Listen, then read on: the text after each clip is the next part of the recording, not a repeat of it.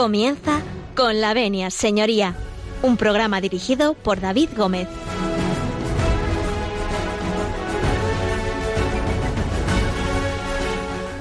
Buenos días, señoras y señores. Cuando son las 12 y 31, las 11 y 31 en la Comunidad Canaria, abrimos las puertas de este su despacho, de este despacho que Radio María pone a disposición de todos ustedes para que interactúen con nosotros y, bueno, pues nos pregunten aquellas cosas que, tienen dudas sobre el mundo jurídico, sobre el mundo fiscal, sobre el mundo económico. Ya saben que tocamos casi todos los palos y ustedes pueden interactuar con nosotros. Ya saben que hoy abriremos al final del programa eh, los teléfonos para que puedan preguntarnos aquellas cuestiones que ustedes estimen. Y por aquí veo a Javi Esquina que anda almorzando. Eh, nosotros todavía no, así que aquellos que estén en, en el desayuno, pues nada, que aproveche y el resto, pues nosotros vamos a comenzar.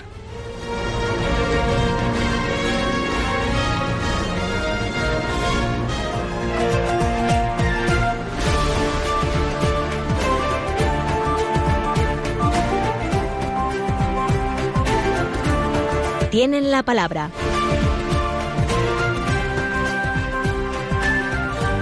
Bueno, pues tienen la palabra, pero antes de darles la palabra a nuestros invitados de hoy, les voy a recordar algunas cositas. Por ejemplo, cómo pueden ustedes eh, interactuar con nosotros a través del correo electrónico. Tomen buena nota. Es con la arroba radiomaria.es. Se lo repito, con arroba radiomaria.es. También saben ustedes que tenemos un contestador automático en el cual pues recogemos todas aquellas eh, preguntas, aquellas consultas, incluso aquellas, aquellas, propuestas que ustedes nos quieren hacer y que, bueno, pues nosotros eh, cariñosamente atenderemos. El contestador es el 91 153 85 70. Se lo repito para que vayan ustedes a por ese boli que nunca pinta cuando van a echarle mano, que es el 91 153 85 70. Y ahora sí, ahora sí vamos a, dar la bienvenida a nuestros dos invitados, que además es un, es un programa de altura, porque tenemos nada más y nada menos que al presidente y al vicepresidente de la, de la, Asociación Española de Asesores Fiscales y Gestores Tributarios. Ahí es nada. Adolfo Jiménez eh, y Eusebio Granda. Muy buenos días y bienvenidos. Buenos días. ¿Qué tal? Buenos días. ¿Por quién empezamos? ¿Por el presidente? Sí, hombre. Lo mismo da, no hay problema. Don Adolfo, muy buenos días. Cuéntanos un poco. ¿Quién es Don Adolfo Jiménez y a qué se dedica? Bueno, pues eh, entiendo que como Eusebio somos asesores fiscales, ¿verdad? Llevamos ya muchos años en la profesión y en la actualidad, y ya de, por lo menos hace cinco o seis años, pues ocupando el puesto de presidente de, de, de esta asociación de carácter nacional, pero bueno, sobre todo concentrados más en, en, en Madrid, en la provincia de Madrid. Eusebio Granda. ¿Quién es Eusebio Granda? Pues Eusebio Granda es, es, un asesor fiscal ya de, de por vocación y, y, por sufrimiento, por las dos cosas. Eh, desde hace treinta y pico años.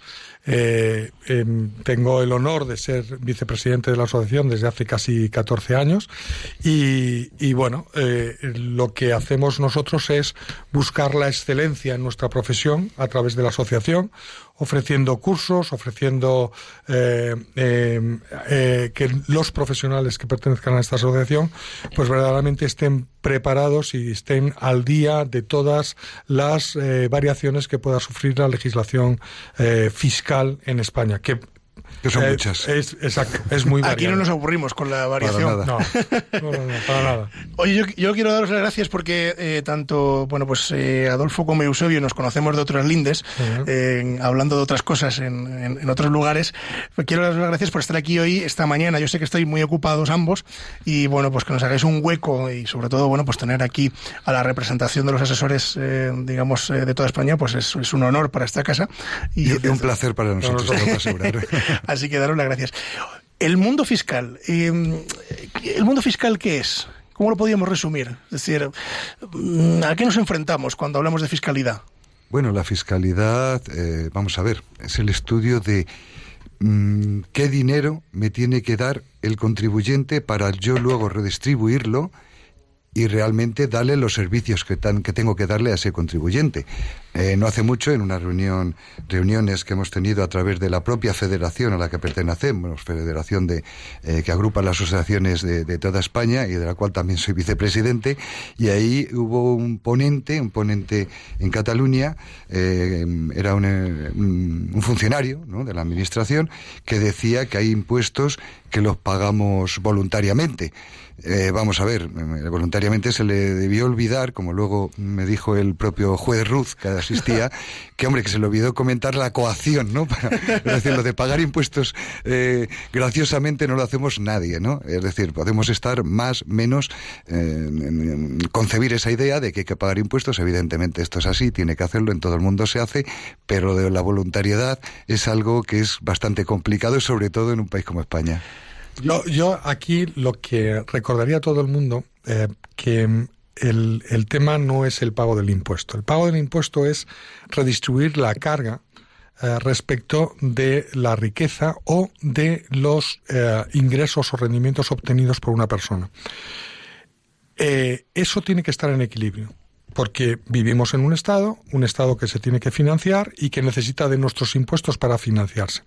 El problema está cuando se revierten esos impuestos en políticas que no son las adecuadas, en gastos que no son los adecuados y cuando se, eh, eh, se hace tributar al contribuyente, al que tiene que contribuir, con un exceso respecto de la renta obtenida. Y entonces eso eh, lo que fomenta es un desequilibrio, pero no un desequilibrio a nivel nacional que se produce, sino un desequilibrio a nivel de competitividad mundial. Y hace que nuestro, que nuestro territorio, en este caso que España, esté en una situación eh, de, de competitividad con el resto del mundo muchísimo peor. No favorece el, el mero hecho de incrementar los impuestos, no va a favorecer en ningún caso que, que eso sea bueno, que vaya a tener luego una redistribución eh, equitativa, sino que lo que va a provocar es una pérdida de competitividad con el resto de los estados que nos rodean y además no nos garantiza que haya esa redistribución equitativa, que es lo que en principio la legislación tiene que proponer. Bueno, pues dicho queda, si os parece, antes de iniciar el, el tema de hoy, pues vamos a hacer un pequeño alto en el camino, que siempre hacemos. Como habrán ustedes observado, pues vamos a hablar de impuestos. Vamos a hablar de impuestos y ya le vamos a introducir ese tema porque vamos a hablar de la fiscalidad de las personas físicas. Bueno, esto que parece así un poco complejo, pues nos lo van a resumir eh, a la vuelta del, del, descanso, pues muy bien. Y además vamos a hablar de renta, vamos a hablar de, de, qué hacer en caso de que ahora que quedan unos días para que finalice el, el ejercicio, ahorrarnos unos eurillos en la renta del año que viene, etcétera, etcétera. Así que no se marchen porque va a estar muy interesante.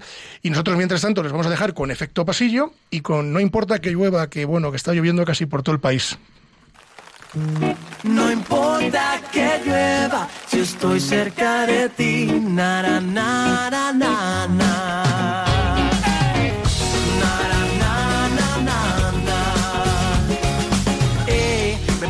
Día molestándote, las travesuras que te quiero hacer. Me encanta verte, enfadarte y reírme y aunque lo intentes no puedes hoy dejarme ni un segundo de querer. Y te mortifica que lo sepa bien, pero no ves que lo que te doy es todo lo que sé, es todo lo que soy. Y ahora mira niña, escúchame. No importa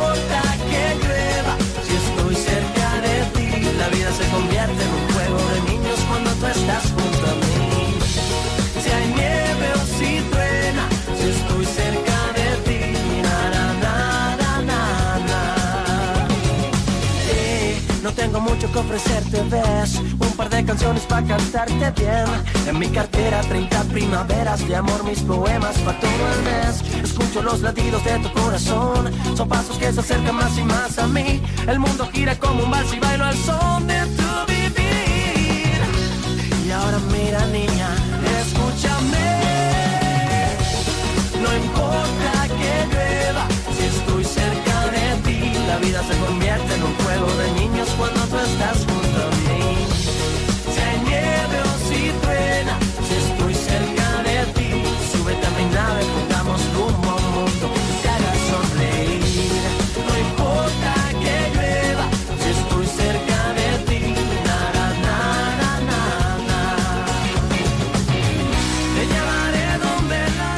Están escuchando con la venia, señoría.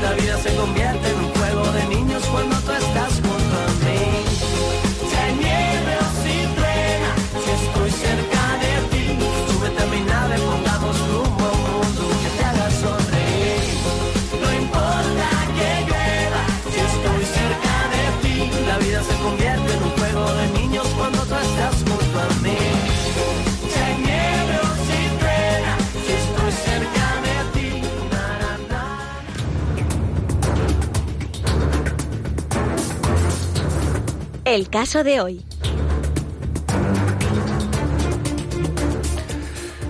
Pues seguimos en Radio María, siguen ustedes en Con la Venia Señoría cuando son las 12 y 42 minutos, las 11 y 42 en la comunidad canaria.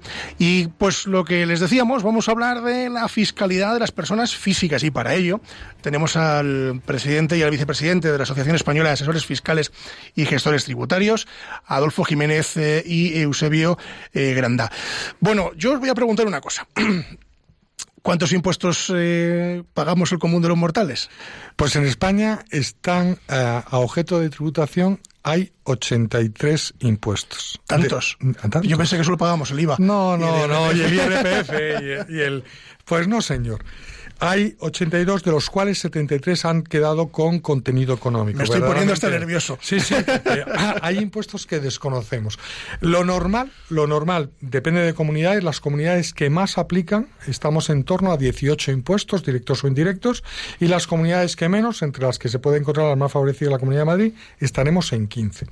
Entonces, yo aquí hay y hay eh, estudios eh, estadísticos puestos y a mí me gustaría hacer una reseña de lo que el esfuerzo, lo que se llama el esfuerzo fiscal que tiene que hacer un contribuyente. Es decir, ¿cuándo va a empezar a trabajar para él? Es curioso porque es una estadística que, que nos refleja y estas, hay, sobre todo la Unión Europea, Europea también se hace. Y entonces eh, vamos a poner como ejemplo un trabajador que gana 25.000 eh, euros anuales, ¿vale? Pues este señor empieza sus vacaciones, es decir, a ganar dinero para él, el 30 de junio. Pues muy bien, pues está casi de vacaciones. 180 días los ha dedicado al Estado. Si subimos la edad a los 45 años, estaremos en torno a los 31.000, 32.000 euros, y este señor pasa 182 días trabajando para el Estado. Pero la media estaba en 187, ¿no? Según Sí, en, en realidad 177 son los días efectivos si distribuimos eh, cargas de seguridad social, impuestos y todo lo demás. Vale. Es decir, es verdaderamente impresionante cuando llegamos a estas cifras de decir, oiga, es que es un curso académico lo que tienen Sí, que sí, dedicar a- es, a es medio año largo. Sí, sí. Y además habría que hablar aquí la confiscación, ¿no? Cuando es verdad que no hay una definición exacta de, confiscación, sí se la dio, parece ser en Alemania, un juez, ¿no? Donde dijo que es confiscación. Bueno, es cuando a un, a un contribuyente se le quita más de la mitad de lo que gana. ¿No? Entonces, no, me parece bastante acertado. Es casi usura, ¿no? Casi, si lo ves, en términos de... Si fuera préstamo, sí, pero préstamo, bueno, en este caso, confiscación es que te quito de impuestos por aquello que has ganado, ¿no? Entonces, eh, este hombre, bueno, pues eh, tomaron y a mí me parece muy acertado, porque pensar que, efectivamente, una persona eh, está muy bien la, eh, que los impuestos sean, efectivamente, eh, cuanto más ganas, más pagues, que los porcentajes vayan variando, que haya unas esca- escalas, pero cuando pasa del 50%, pues para quien gana mucho, y de verdad que en el despacho, mm, bueno, pues tenemos clientes así, pues se le cae un poco el alma a los pies. Decir, no, es que hay veces que no me interesa llegar a ganar tal importe, porque a partir de ahí, mira, ¿qué quieres que diga? Que de cada euro trabajar, eh, trabajado me llevo menos de la mitad. Y eso hemos estado. Y si y según qué comunidad autónoma, por ejemplo en Cataluña, que estaba en el 56%, Madrid llegó al 52%, ahora estamos por debajo, afortunadamente. Y bueno, las tablas que se preparaban, y no sé si se hubieran llegado a aprobar presupuestos, si hubieran llegado o no a aplicarse, pero efectivamente Madrid podría haber llegado al 52%. Eran las tablas que se proponían, ¿no? A mí me parece una barbaridad que se quite y estamos hablando de impuesto a la renta, que después puede estar el del patrimonio, etcétera. Te dejo que siga con esa enumeración Sí, porque de, de impuestos. hasta 86 tenemos para tres programas. es que- no, no, no, pero eh, es, es muy curioso. Es decir, todo el mundo oye, sabe, impuesto de la renta a las personas físicas, perfecto. Impuesto sobre el IVA, perfecto. Impuesto de no residentes. Todo el mundo más o menos lo tiene asumido. Impuestos sobre su- sucesiones y donaciones. Pues volvemos a hablar de lo mismo. Pero hay un montón de impuestos cedidos que están eh, cedidos a las comunidades autónomas. Y esos los pensamos que no hay ningún problema. Es decir, va, es una pequeña cantidad. Pero ahí están un montón de impuestos que nos hacen mucho daño. Está cedido el impuesto de patrimonio y no funciona igual en toda España. Está cedido transmisiones patrimoniales y actos jurídicos documentados, que luego hablaremos más extensamente, sucesiones y donaciones, el impuesto especial sobre determinados vehículos y medios de transportes, las ventas minoristas de determinados hidrocarburos, eh, eh, tributos del juego, tenemos eh, sobre bienes inmuebles, sobre actividades económicas, sobre vehículos de tracción mecánica, sobre impuesto de instalaciones, construcciones y obras. Todos hay una eh, por decirlo así, una eh, relación de impuestos que están cedidos a ayuntamientos y comunidades autónomas que pensamos, va, son tasas. No, señor, son impuestos. Sí, porque yo que, que me dedico en algún momento al, al sector público, eh, había la diferencia entre el impuesto y la, tasa. pero al fin y al cabo eh, viene siendo lo mismo. No, no, no, es que es, es un impuesto y además tienen regulación impositiva, tienen además legislación impositiva y tienen eh, todo el comportamiento de tributación sobre un objeto tributario. Con lo cual ya no se convierte en una tasa, porque la tasa me tiene que dar un servicio. Y aquí en estos, estos son impuestos porque no dan servicio. Por ejemplo, Directamente la, se graba. La tasa de escombrera municipal. Sí. Que Eso existe. Bueno, vamos a ver. No, y por encima de todo esto ocurre algo. Si a mí me imponen pagar algo, dejaros de rollos, de Ya. llamarle de aquí y de allá. Es impuesto puesto que me lo imponen, ¿verdad? O sea, que es algo semántico, pero Sí. es que esto es así. Pero mira, os voy a, os voy a decir para que, para que nos pongamos un poco en situación. Impuestos curiosos, no voy a decir todos de todas las comunidades, pero hay impuestos curiosos. Por ejemplo, en Andalucía, impuesto sobre tierras infrautilizadas. Vamos Muy allá. bien. Coge uno y dice, anda, pues si resulta que yo no sabía esto. Hay impuestos sobre depósitos de entidades de crédito, que está declarado inconstitucional, que lo tienes en Cataluña, lo tienes en Asturias, en Baleares, por ejemplo, impuestos sobre estancias turísticas, directamente a la flotación, a la línea de flotación de los ingresos del turismo. Eh, Hombre, impuestos sobre labores del tabaco parece razonable, ya es muy antiguo, lo conoce mucha gente. Pero hay impuestos curiosos, como puede ocurrir en, en Castilla y León, de- Mi tierra. Sí. Impuesto de afección medioambiental causada por determinados aprovechamientos del agua embalsada, por parques eólicos y por instalaciones de transporte y energía eléctrica de alta tensión. O sea, por un lado nos dicen, oiga, usted ponga una granja, un huerto solar, un parque eólico y todo. Sí, que no esté infrautilizado, como Eso es. Y entonces ahí te vuelvo a cascar otro impuesto. Hay impuestos sobre los depósitos de determinadas entidades que también están aplicados en otros sitios. Hay impuestos sobre los refrescos en Cataluña Sí. que llega a suponer el 50% del El valor al del azúcar, bien. puede ser, este, sí, el sí, impuesto al azúcar. que no tiene, no tiene ni pies ni cabeza. Es decir, somos unos verdaderos, em, somos muy hábiles. Es decir, hay, esto sí está ahí en tu tierra, eh, eh, si lo hay, es el, el aprovechamiento cinegético. Es, es de histórico, pero hay mucha gente que no conoce la existencia de todos estos impuestos. ¿Esto qué es lo que provoca? Primero, provoca una, eh, por decirlo así, indefensión al contribuyente, porque el contribuyente cuando viene eh, eh, eh, hace una sociedad o, crea una empresa o, se da de alta como autónomo, lo primero que le empiezan a caer es un montón de impuestos que decía, oiga, pero ¿y esto? ¿Esto cuando se pagaba? Pues no, señor, son históricos. Y lo que nos tenemos que acostumbrar es a reclamar como contribuyentes y a exigirlo. Tendremos la vía de las votaciones o las elecciones, pero también la protesta pública. Decir, oiga, vamos a ver, usted tiene que someter a tributación verdaderamente lo que sea un objeto tributable. Lo que nosotros lleva- a nosotros nos gusta definir como objeto verdaderamente definible y grabable. Que usted pueda ponerme un impuesto sobre cómo respire, pues no tiene ningún sentido. Porque lo que está es grabando verdaderamente. No ideas, económica. Eusebio. Ya, sí, bueno, que ya pusieron ya- un impuesto al sol, ya pusieron un impuesto al sol. Sí, sí, efectivamente. O sea, que, que- le pueden poner a la respiración Sí, sí, también, sí, sí. sin ningún problema. Bueno, eh, hablando de impuestos, eh, hemos visto en los últimos días o, bueno, semanas, eh, este toma y daca del Tribunal Supremo con el famoso impuesto de las eh, hipotecas, ¿no?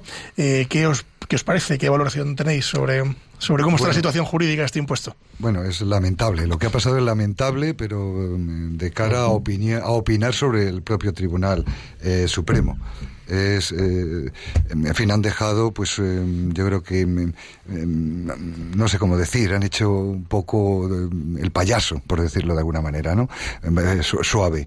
Eh, ¿Cómo ha quedado? ¿Cómo ha quedado? Bueno, pues realmente luego ha tenido que salir ese decreto para volver a cambiar eh, el asunto. Es decir, después de, no sé si llevamos 20 años o más, ¿no? Mm. Con, una, con un criterio sobre algo que estaba escrito. Eh, algo que estaba escrito, que yo siempre digo, le echo la culpa también al legislador en ese sentido.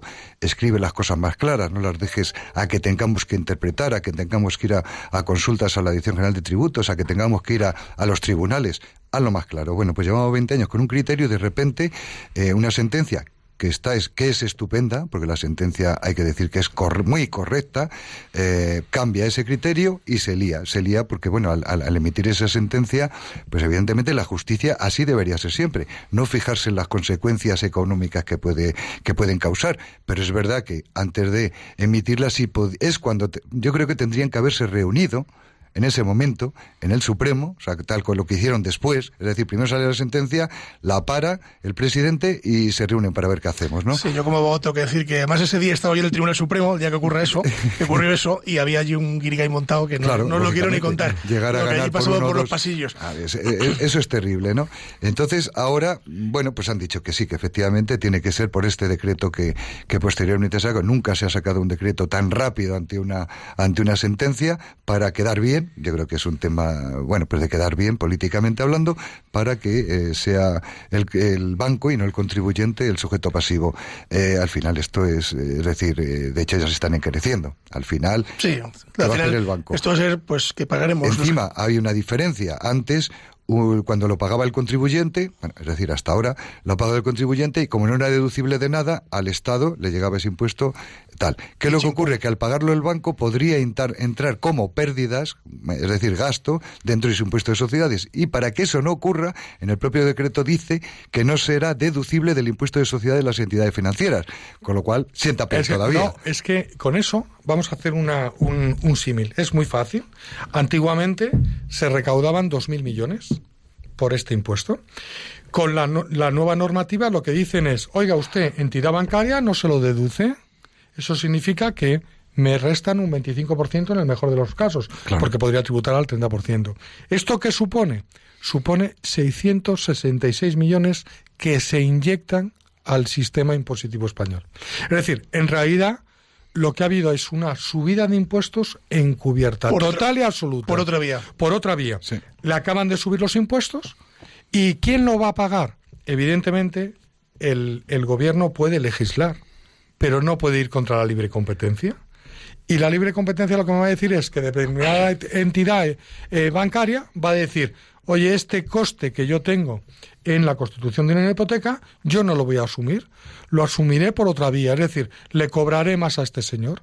Y el cobro a ese señor, ¿quién lo va a pagar? El ciudadano. Señores, el gobierno les acaba de engañar. Acaba de subir los impuestos, pero ustedes lo van a pagar. Bueno, pues hablando de pagar, yo quiero tiraros encima de la mesa otro impuesto. Porque yo tiro otro impuesto ahí que también es polémico, ¿no? El famoso impuesto de sucesiones. ¿Qué, ¿Qué, os merece? Es decir, ¿cómo le explicaríamos a la gente en qué consiste este impuesto, eh, los pros y los contras y los diferentes sistemas? Porque, claro, nuestros oyentes, que unos vivirán en, Andalucía, otros en Castilla y León, otros en, en Galicia o en Cataluña. Eso es suerte, eso es suerte. Claro, es decir, un sitio otro. ¿Cómo funciona? Es decir, ¿cómo, ¿cómo se lo explicaríamos a los oyentes para que ellos entiendan en qué situación están? Muy malamente. En, principio, la persona que ha, obtenido o, que va a ser objeto de, los bienes van a ser objeto de, del impuesto de sucesiones y donaciones, primero han tributado en renta. Han tributado, perdón, miento, han tributado en trabajo, después en renta, después en patrimonio. Eh, es decir, lo volvemos a someter. Otras misiones, claro. Y volvemos a someterle a, a, tributación. Bien, vale. Bueno, vuelvan ustedes a someterlo a tributación. Señores, solo hay cinco países en Europa que tienen eh, este impuesto de la forma que lo tiene España. Es decir, grabando absolutamente todo. ¿Qué pasa? Que en, el resto, los otros cuatro países, tienen una limitación. Es decir, empiezan a grabarlo cuando verdaderamente la base imponible del causante es elevada. Y estamos hablando de elevado cifras superiores a los 5 millones de euros. Es que el otro día, yo os cuento esto porque un compañero me decía que, estaba llevando un asunto en Andalucía, concretamente la herencia de un hotel una familia que había heredado un hotel. Ahí, depende de la fecha del, hecho causante. Sí, exacto, ¿eh? exacto, sí, sí. Bueno, se había heredado un hotel y, bueno, pues esta gente no tenía dinero para hacer frente al pago del impuesto, les han embargado el hotel y además les han embargado su casa. Sí. Ahí, es nada, ahí es nada. Y yo me quedaba frío diciendo, no, puede ser posible esto. Sí, yo, vamos, eh, yo tuve pues hace eh, el año pasado una, una, discusión, además en una cena con un, director de allí de tributos de la, de la Consejería de Andalucía, eh, cuando todavía era la consejera de Hacienda, la que hoy es ministra de Hacienda y que además se negaba a bajar el impuesto de sucesiones. Este año, de hecho, se bajó, creo que fue este año el 1 de enero, a partir, cuando está exento hasta un millón de euros. Bueno, no parece mal Pero, ¿qué es lo que me decía este hombre? Eh, cuando yo defendía, que bueno, lo que ha explicado Eusebio hace un momento, ¿no? Pago, repago, etcétera. Y, y el hombre decía, vamos a ver, si yo por trabajar gano un dinero y tengo que pagar impuestos, algo que me viene por no hacer nada, ¿por qué tengo que pagar? Bueno, puede tener una parte de razón. Yo le decía, bueno, pero que sea algo sensato. Lo que no me parece sensato, y yo le puse un ejemplo que, que, acaba de hacer, que yo acababa de terminar un, un, expediente aquí en Madrid de un amigo que le quería donar a, a, cada hijo un piso de en torno a 300.000 euros. Bueno, le, dije, le hice un cálculo, donales 337.000 euros, se compran la casa de 300.000 y tienen para los impuestos.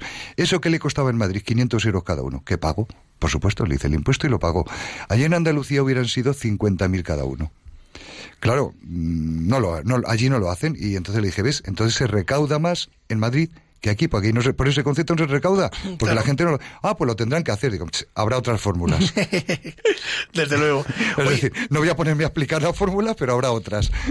No, el, el problema, el problema en eso hay que, hay que estar ojo a visor. Y entonces en esas situaciones, eh, como el que ha pasado eh, con este hotel que nos comentabas, pues lo que hay que pedir es aceptar la herencia a beneficio inventario. Y además, recurrir esta herencia, mm, eh, tanto a la institución, en este caso, es a la comunidad autónoma, y luego proseguir. Porque es muy probable que por el importe que tenga esa herencia en, en los tribunales de la Unión Europea eh, es probable que, que les den un varapalo importante, porque ya hay una sentencia del 2014 donde le advierten a España, oiga, vamos a ver, usted puede aplicar el impuesto de sucesiones y donaciones, pero ojito, usted no puede aplicarlo que tenga que provocar el movimiento del contribuyente porque se vea favorecido dentro de su propio territorio en una comunidad autónoma más que en la otra.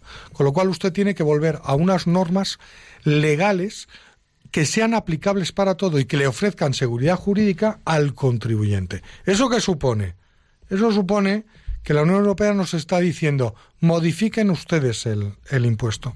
Ojito que me da pavor, porque claro, modificar el impuesto, ¿qué quiere decir? ¿Volvemos a recaudar más? Es decir, ¿volvemos a restaurar un impuesto y, y le prohibimos a la comunidad autónoma que haga las bonificaciones pertinentes?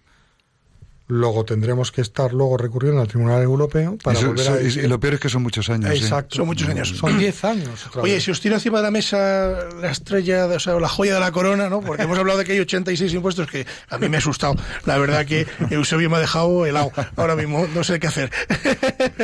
Eh, Quitarlos, quitarlos. Afor- afortunadamente no son todos para el mismo Ah, contribuyente. menos mal, por Dios. Yo estaba yo ahí, ya, en fin, que, en fin, que muy nervioso. Oye, y si os tiro encima de la mesa la renta, eh, ahora que nos quedan pues un mes y pico, no, no, no llega todavía a la finalización del año, aquellas personas que quieran ahorrarse algún dinerillo en, en la renta del año que viene, es decir, bueno, de la de este año, pero que la haremos, la haremos en mayo, ¿no? Claro. Eh, ¿Qué les recomendaríamos? Por ejemplo, se me ocurre un ejemplo práctico. Alguien que haya cobrado una indemnización porque le han despedido y esa indemnización sobrepasa los límites, eh, bueno, pues que, que están exentos, ¿no?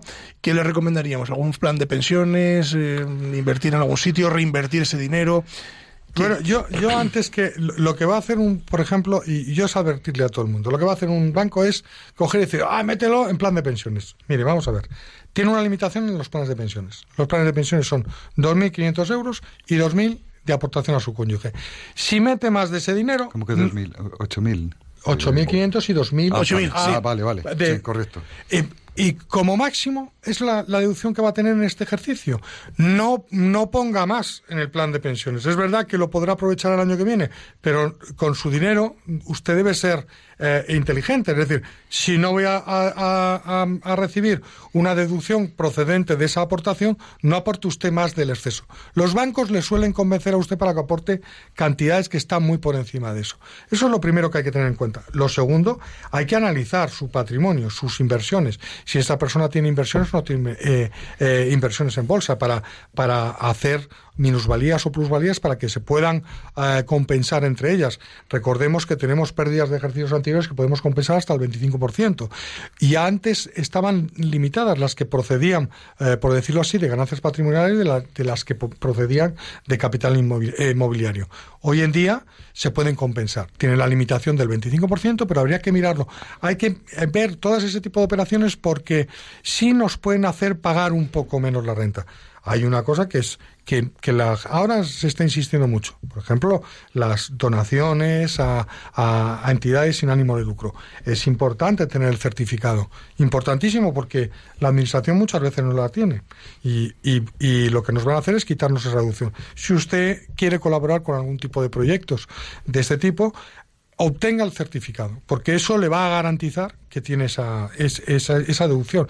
Y además son deducciones muy importantes porque se aumentan incluso si, si se han repetido durante más de, de tres años, con lo cual, eh, bueno, pues puede ser una opción de deducción en su propia declaración. Pero hay muchas más. Sí, bueno, yo eh, principalmente si alguien compró su vivienda antes del 2013, ¿no? Suscribiendo una hipoteca, es decir, que todavía le es deducible y no sabemos hasta cuándo, y yo no me fío mucho de, de- de que en un momento determinado puedan decir hasta aquí, e incluso con carácter retroactivo que no se puedan deducir, ya ocurrió en una ocasión, por lo tanto no me fío, que intenten hacer el cálculo de cuánto más ahora en diciembre pueden aportar, lógicamente se lo certifique el banco, hasta llegar al máximo de esos 9.000 euros por, por declaración, eh, o sea, depende- dependiendo si es conjunta o separada, pero por declaración 9.000 y algo euros. Como en 15. eh, en el 15, ¿no? Para, para poderse degravar. Es un cálculo que yo siempre creo que se debería hacer. Quien tenga esa oportunidad.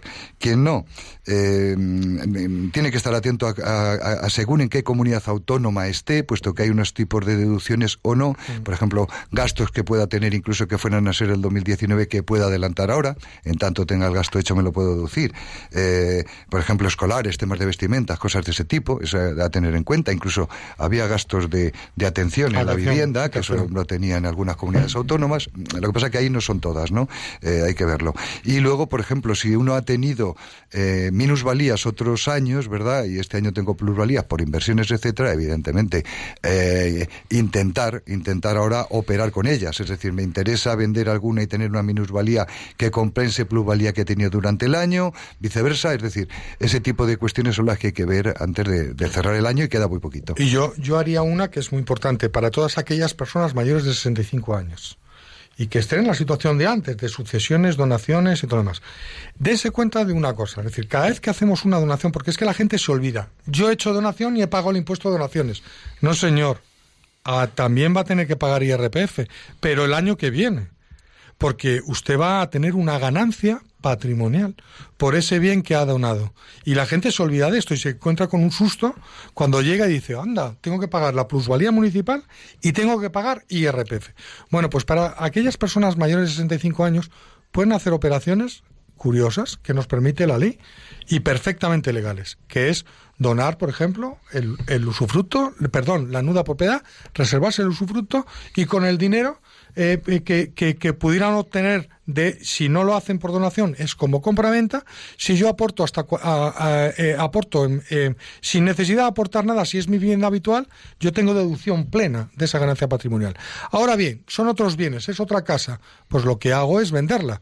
Muy bien, el dinero obtenido tengo una reducción hasta 400.000 euros si lo pongo en una, en, una renta vitalicia para esas personas mayores de 65 años.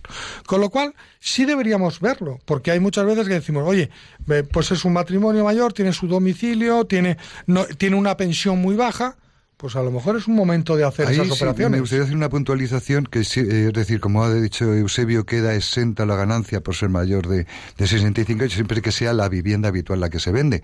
¿Qué ocurre?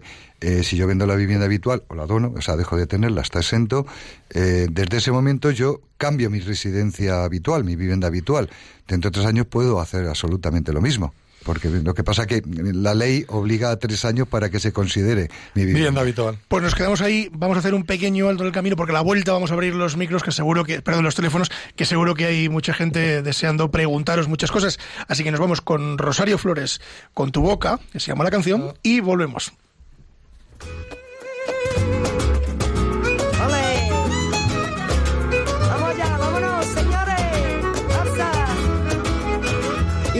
Soñando y sé lo que quiero. Aquí sigo cantando y bailando al compás. Que tú eres lo último, también lo primero. Tú serás mi principio, también mi final. Vamos, si tú me lo pides, yo te bajo el cielo. Si quieres la luna, yo te traigo el mar. que voy a llevarte a ese rincón perfecto. Que sé cómo llenarte de felicidad. Ay, ay, ay, sí, sí, sí, sí,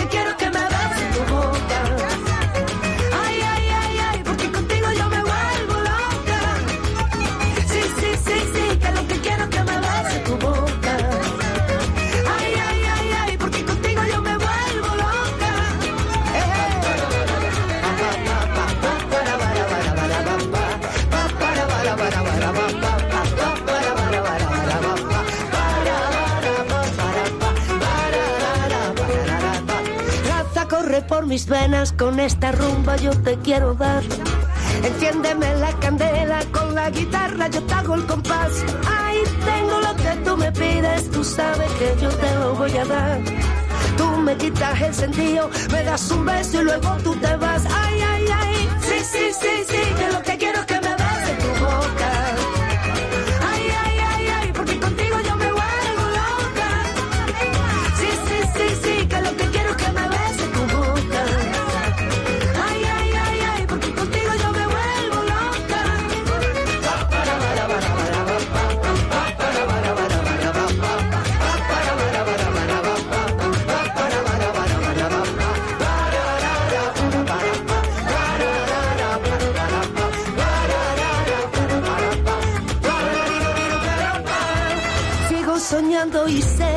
te quiero. Que yo me vuelvo loca si tú te me vas. Vamos, que tú eres mi sol también. Están escuchando con la venia, señoría.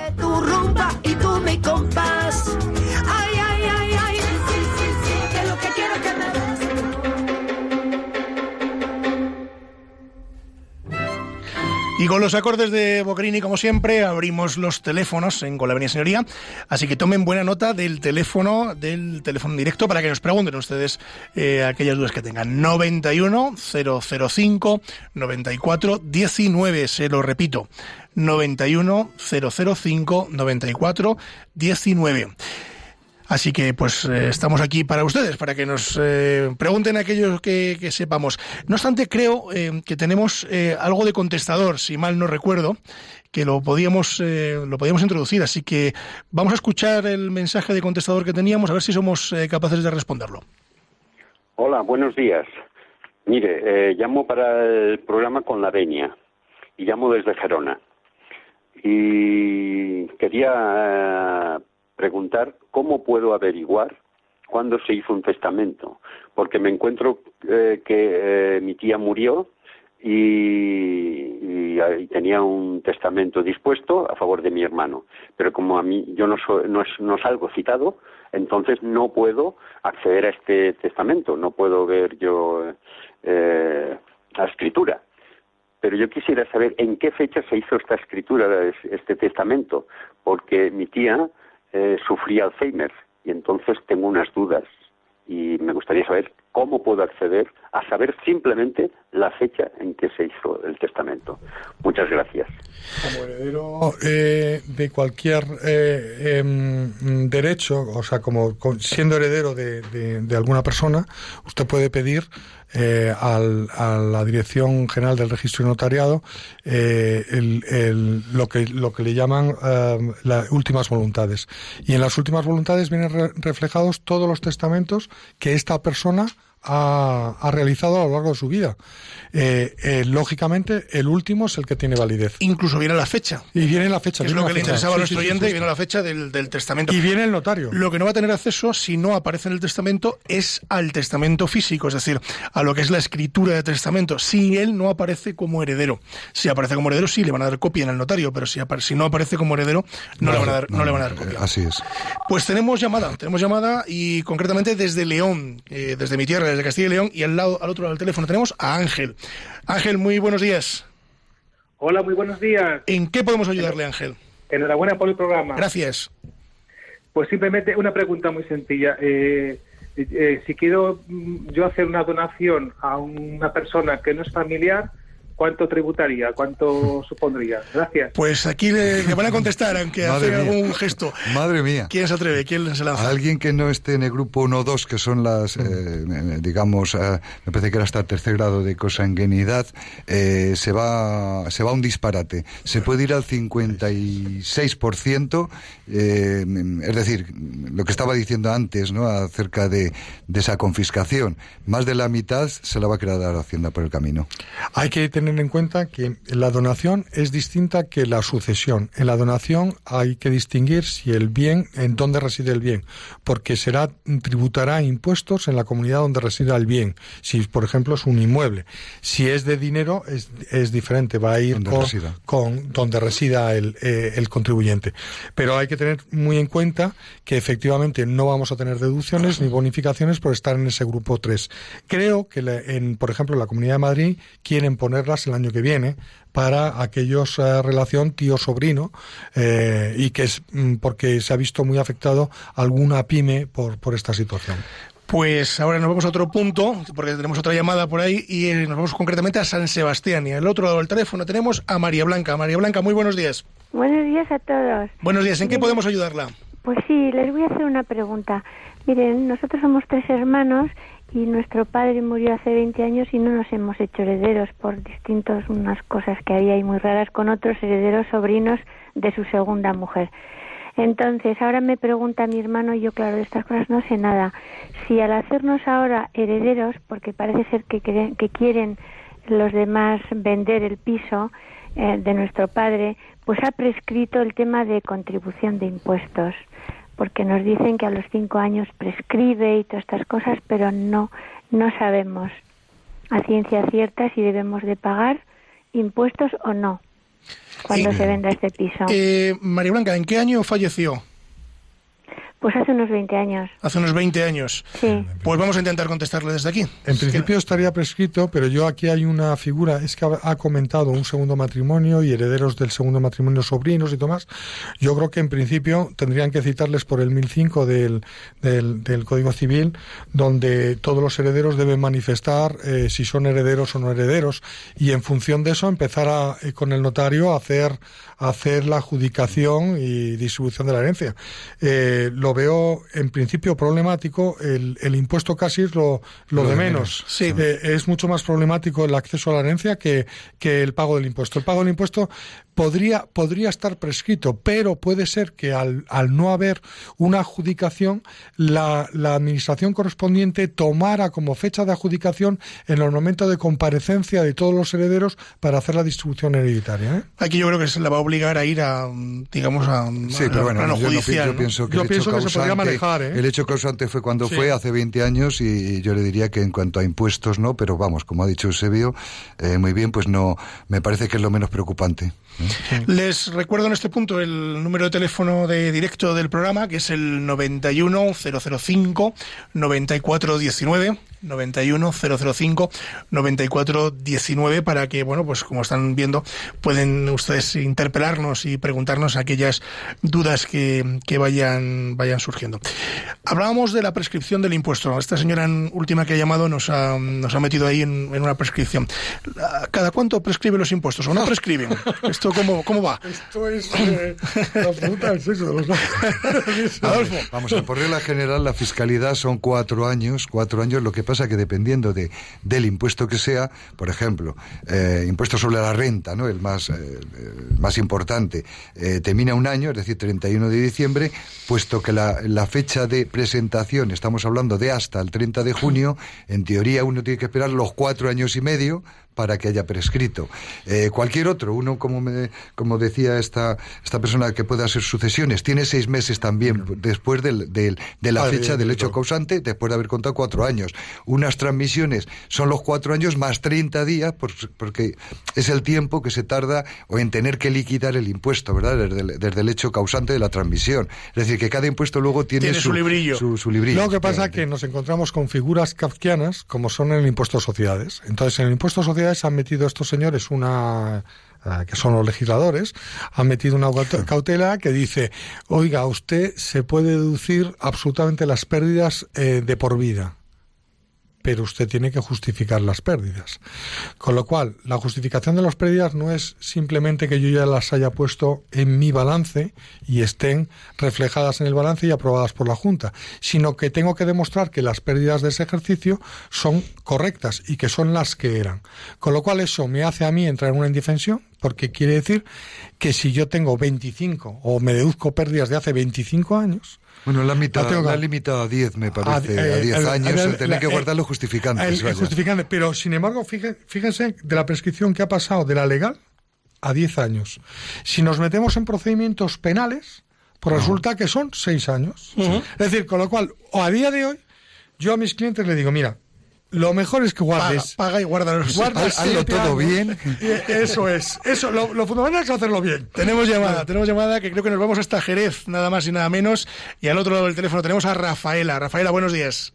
Buenos días, mire, yo la verdad es que lo he cogido tarde y me parece a mí que lo mío, la pregunta que yo le voy a hacer no no corresponde con lo que estáis usted hablando. Bueno, adelante, a ver si, a ver si somos capaces. No, yo lo que le iba a preguntar, que mire usted, yo tengo una hipoteca del año 2006 y me cobraron nueve mil y pico de gasto y de todo. Entonces yo lo tengo en manos de una abogada que, por cierto, yo llamé hace poco y me dijo que ya estaba en el juzgado de Cádiz.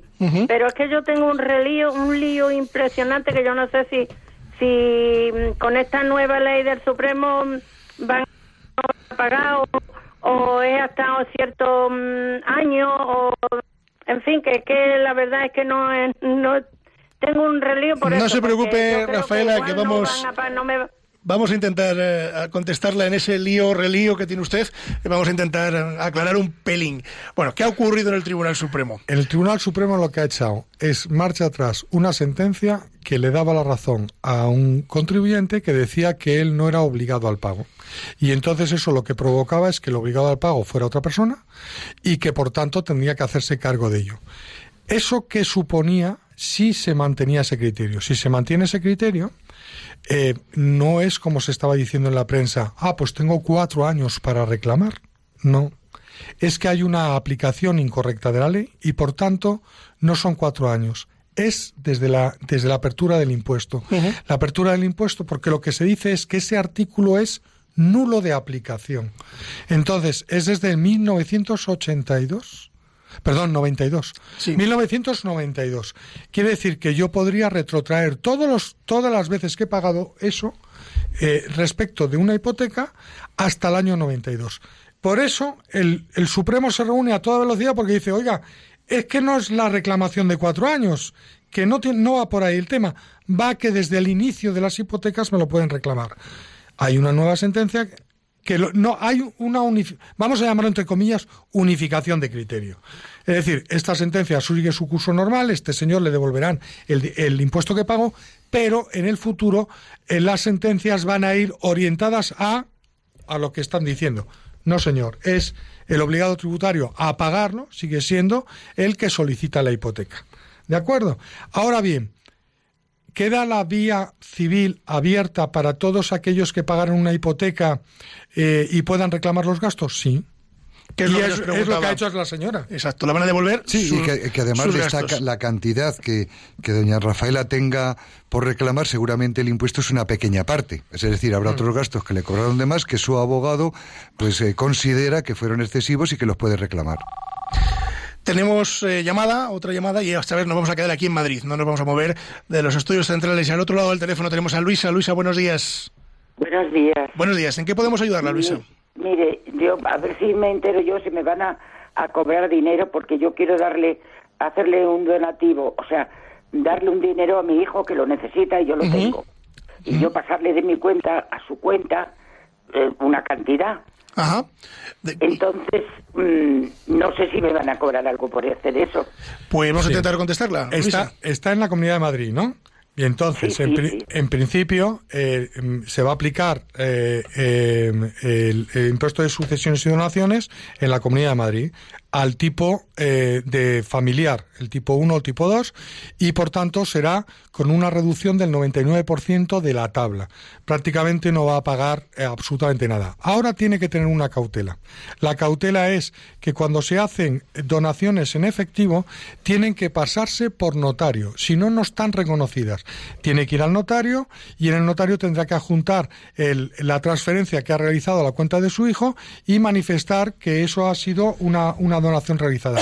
Con ese documento, ir a la Comunidad de Madrid, liquidar el 600 y pagará muy poco. Eh, calcule que la tabla eh, tiene, tiene bonificación del 99%. Podemos hacer un cálculo como si fuera el 1%, pero será muy inferior a esa cantidad. Pues en este punto me parece que nos vamos a León. Creo que tenemos por ahí otra llamada desde León y al otro lado del teléfono tenemos a Sergio. Sergio, muy buenos días. Buenos días, paz y bien. Sí, no os voy a preguntar nada, solo quería hacer dos comentarios o dos sugerencias. Adelante. Si, si hay tiempo para ello. Poco, tenemos por- poco que nos estamos yendo, pero adelante, adelante. Sí, lo más breve posible. Nada, deciros a ver si todo, si podéis comentar también un poco todo eh, aquello de apurar hacia los límites legales en cualquier tipo de préstamo, eh, por aquello de los intereses, los costes, etcétera. Eh, y luego también si hay lugar un poco a que podéis comentar algo, por ejemplo, en los últimos 40 años en la, entre comillas, democracia, muy entrecomillada, pues cómo ha sido la historia, cómo ha variado todo y hacia dónde va, ¿no? Todo un poco para saber a qué nos atenemos, en la medida que podáis, y decir simplemente, ya que voy ya, el mejor préstamo es aquel en el que la, la- la mano derecha no sabe lo que hace la izquierda y ahí no hay usura de ninguna. Muy bien, pues muchas gracias. Vamos a ver qué, qué podemos sacar de todo esto. Bueno, yo, yo casi empezaría a contestar por la última. ¿Qué es la más fácil? última es a dónde va. Mire, mire el, el- el sistema impositivo, yo creo que mundial, va a, a hacer tributar al verdadero dueño de los bienes. Es decir, va a la renta personal. Todo lo que estamos, todos los tratados que se están firmando, el único objetivo que tienen es localizar al verdadero tenedor del bien, al verdadero dueño de la empresa, al verdadero dueño del activo. Y, lo que van a hacer o lo que van a provocar es que se tribute más eh, en torno al, IRPF.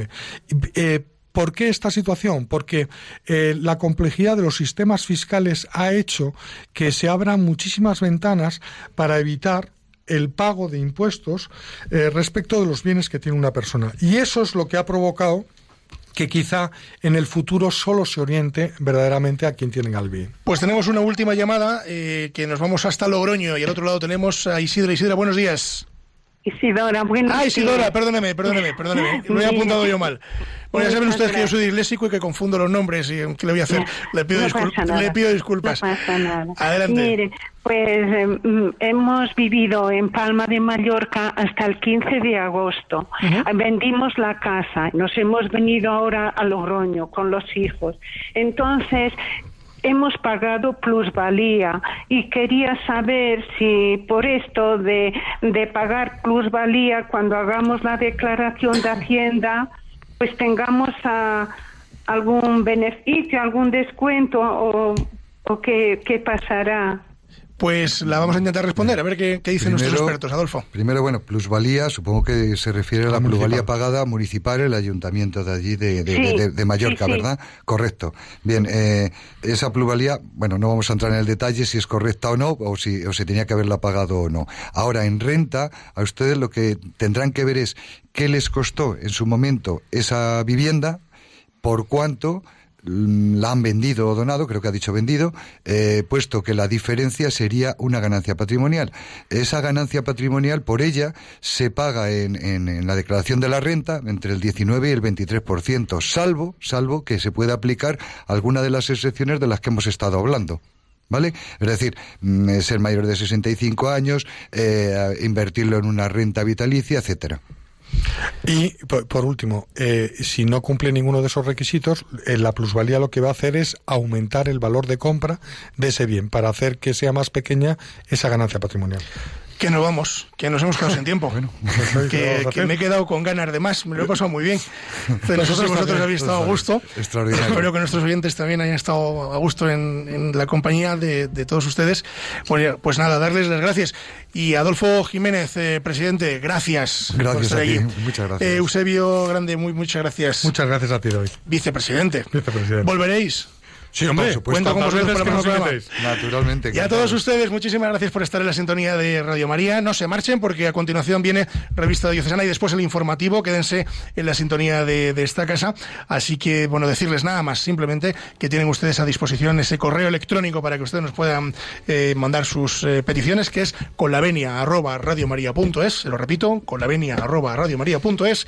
Y ese contestador automático, que es el 91 153 85 70. 91 153 85 70. Y hasta aquí con la venia de hoy. Nos vemos el próximo lunes dentro de 15 días. Y como saben, la justicia, si es justa, es doblemente justicia. Buenos días. Gracias.